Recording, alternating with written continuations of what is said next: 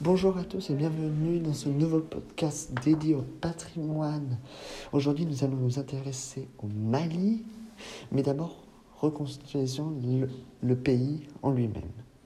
Depuis le coup d'État de 2012, le Mali est devenu l'un des pays le moins sécuritaire au monde, car depuis 2014, la France est engagée dans l'opération Barkhane. Bien sûr, vous me le direz, le premier objectif de cette opération, c'est de remettre l'ordre dans le pays. Mais pour les Maliens, c'est aussi de protéger leur patrimoine. Le Mali est un pays qui dispose des deux types de patrimoine qu'on connaisse. Le patrimoine matériel, ça veut dire des vestiges euh, laissés par leurs ancêtres qui sont pas ou classés au patrimoine de l'UNESCO aujourd'hui, mais ils disposent aussi d'un patrimoine immatériel, c'est-à-dire des rituels, des célébrations propres à leur culture en fonction des différentes populations ethniques qui vivent dans le pays. Donc, aujourd'hui, nous allons nous intéresser dans ce podcast que le patrimoine malien est un enjeu géopolitique, mais qu'il est aussi au cœur des conflits modernes, et puis qu'il y a un enjeu de réhabilitation du patrimoine malien, et qui sont et comment les acteurs participent à cela? Alors comme je vous le disais, le patrimoine est source de tensions politiques au sein du pays. Déjà, le Mali est hérité d'un patrimoine matériel et à la fois immatériel qui provient de son empire, c'est-à-dire de 1300 à 1545. C'est de cela que le Mali dispose aujourd'hui de quatre sites qui sont classés aujourd'hui au patrimoine de l'UNESCO. On y trouve la cour intérieure de la mosquée de Sangoré, le tombeau des Askia, la grande mosquée de Djenné ou encore les falaises de Bangyara. Mais ces patrimoines aujourd'hui sont menacés en permanence depuis le coup d'État avec la destruction en 2012 de 14 mausolées sur 16 de Tombouctou. Pour nos auditeurs qui ne le savent pas, un mausolée, c'est un bâtiment funèbre. Le patrimoine n'est pas que matériel au Mali, mais il est aussi immatériel, comme je disais, et lui aussi est menacé par le conflit, car certaines régions occupées par les milices djihadistes veulent imposer leur idéologie et cela provoque la disparition de certains rituels, célébrations propres à leur culture. Maintenant, nous allons nous intéresser comment et pourquoi et qui sont ces acteurs de cette restauration du patrimoine malien. Alors déjà, dès, la, les suites à la destruction des mausolées de Tombouctou, différents acteurs à différentes échelles, c'est-à-dire internationales, nationales et locales, vont se mobiliser pour la reconstruction des mausolées. Pour commencer, la communauté internationale va s'emparer du dossier.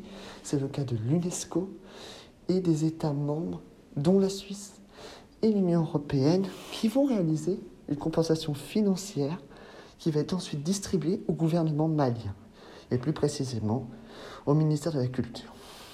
Puis on va passer à une échelle plus nationale, car ils vont redistribuer l'argent et ensuite la donner à des délégations ministérielles rattachées au ministère de la Culture, et de cela on pourra passer enfin à l'échelle locale, où la délégation de l'UNESCO et, les délégations vont,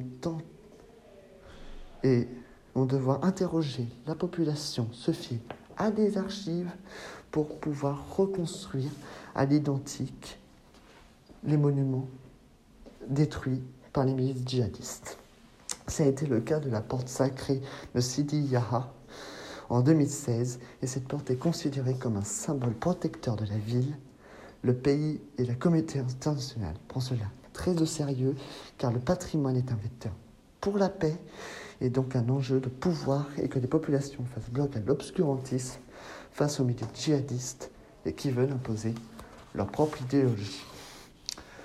Alors vous me direz, mais comment et qui protège ce patrimoine matériel et à la fois immatériel? Alors depuis 2013, le gouvernement s'est lancé dans la formation des casques bleus, c'est-à-dire des forces multinationales composées de personnels placés sous l'autorité de l'Organisation des Nations Unies pour la protection de leur patrimoine. Donc un enjeu militaire pour montrer la fermeté du gouvernement face aux destructeurs de son patrimoine. L'État malien joue aussi un rôle avec l'éducation pour, sensibiliser les plus jeunes à la question du patrimoine et à sa protection, comme par exemple l'entretien de la grande mosquée de Djenné. Mais l'État ne s'arrête pas seulement là, il y a aussi une création de banques culturelles pour inciter la population à donner des objets historiques, culturels, en échange de microcrédits. Alors vous me direz, ça deviendra possession de l'État dès qu'ils l'auront donné. Eh bien non, il reste à leurs propriétaires légitimes. Ce type de banque se déploie principalement dans les régions les plus à risque, comme la région du Kidal. Le gouvernement malien ne veut pas voir son patrimoine immatériel aussi disparaître, donc ils vont réaliser des festivals comme celui qui, comme celui qui rend hommage à la population ethnique du pays de Dogon, qui se déroule à Ugobania, à 500 km de son berceau natal. Donc pour conclure, on peut dire que le gouvernement met corps et âme pour la protection de son patrimoine, avec des actions militaires, sensibiliser les plus jeunes à la question du patrimoine et à la préservation de l'organisation festival pour rendre hommage à la population ethnique qui peuvent plus célébrer leurs rituels à cause de l'oppression.